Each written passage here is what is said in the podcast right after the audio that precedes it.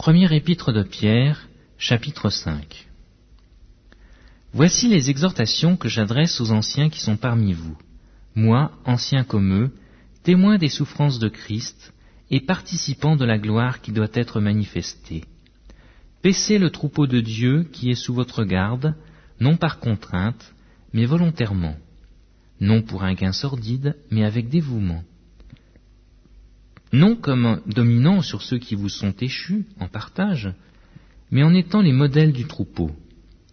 Et lorsque le souverain pasteur paraîtra, vous obtiendrez la couronne incorruptible de la gloire. De même, vous qui êtes jeunes, soyez soumis aux anciens. Et tous, dans vos rapports mutuels, revêtez-vous d'humilité, car Dieu résiste aux orgueilleux, mais il fait grâce aux humbles. Humiliez-vous donc sous la puissante main de Dieu, afin qu'il vous élève au temps convenable. Et déchargez-vous sur lui de tous vos soucis, car lui-même prend soin de vous. Soyez sobre, veillez. Votre adversaire, le diable, rôde comme un lion rugissant, cherchant qui il dévorera.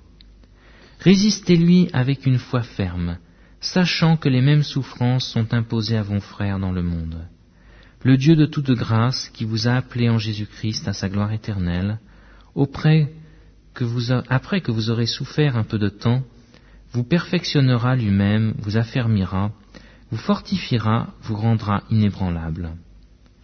À lui soit la puissance au siècle des siècles. Amen. C'est par Sylvain, qui est à mes yeux un frère fidèle, que je vous écris ce peu de mots, pour vous exhorter et pour attester que la grâce de Dieu à laquelle vous êtes attachés est la véritable.